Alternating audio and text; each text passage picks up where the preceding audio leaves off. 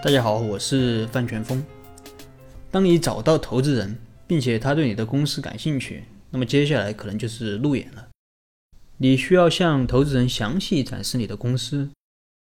那么由谁来给投资人做路演呢？首先可以确定的是，一定要创业团队自己来。我之前帮一个企业做股权融资，并且帮他写了商业计划书。他们的创始人当时希望我去帮他们给投资人做项目演示。我觉得这个应该算是路演的大忌吧。路演一定要创业者自己上，因为路演就像找工作面试，这个面试肯定是你自己去面试，哪有让朋友帮你去面试的道理？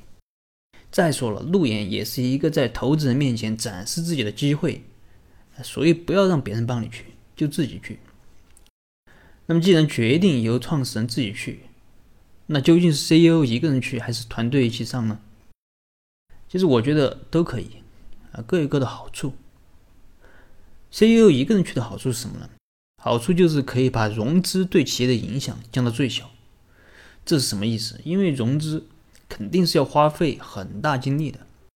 如果投资人在外地，你去做路演的话，那可能就要到投资人那个地方去。你如果动不动就是一个团队一起去，今天在北京，明天在杭州，后天又去上海。你说会不会对你企业的正常经营造成影响？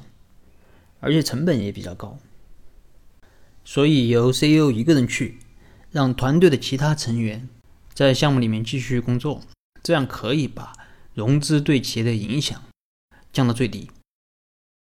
如果是团队一起去呢，它好处就是可以很好的向投资人展示你的团队。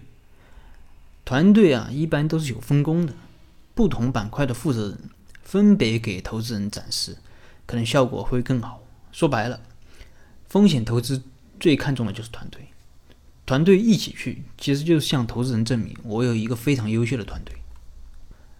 当然，如果你确定带着团队一起去的话，那么事前一定要沟通好，什么话能说，什么话不能说，什么问题由谁回答。还有就是，如果有分歧，不要当着投资人的面去争。虽然创业者之间有分歧是很正常的一件事情，但这个也要看时候。只要不是特别严重的问题，不要当着投资人的面去争，否则人家会觉得你可能内部都没有把有些问题搞清楚。所以最好在去之前做一个演练，让整个路演的过程能够表现的更加流畅，配合的更加默契。以上就是今天给大家分享的内容。啊，其实就是简单的说了一下，那么路演由谁来做啊？你要么就是 CEO 自己去，要么就是团队一起去，一定不要让别人帮你去。如果你对今天的内容有什么疑问，你可以添加我微信或者给我留言，我们再深入的沟通交流。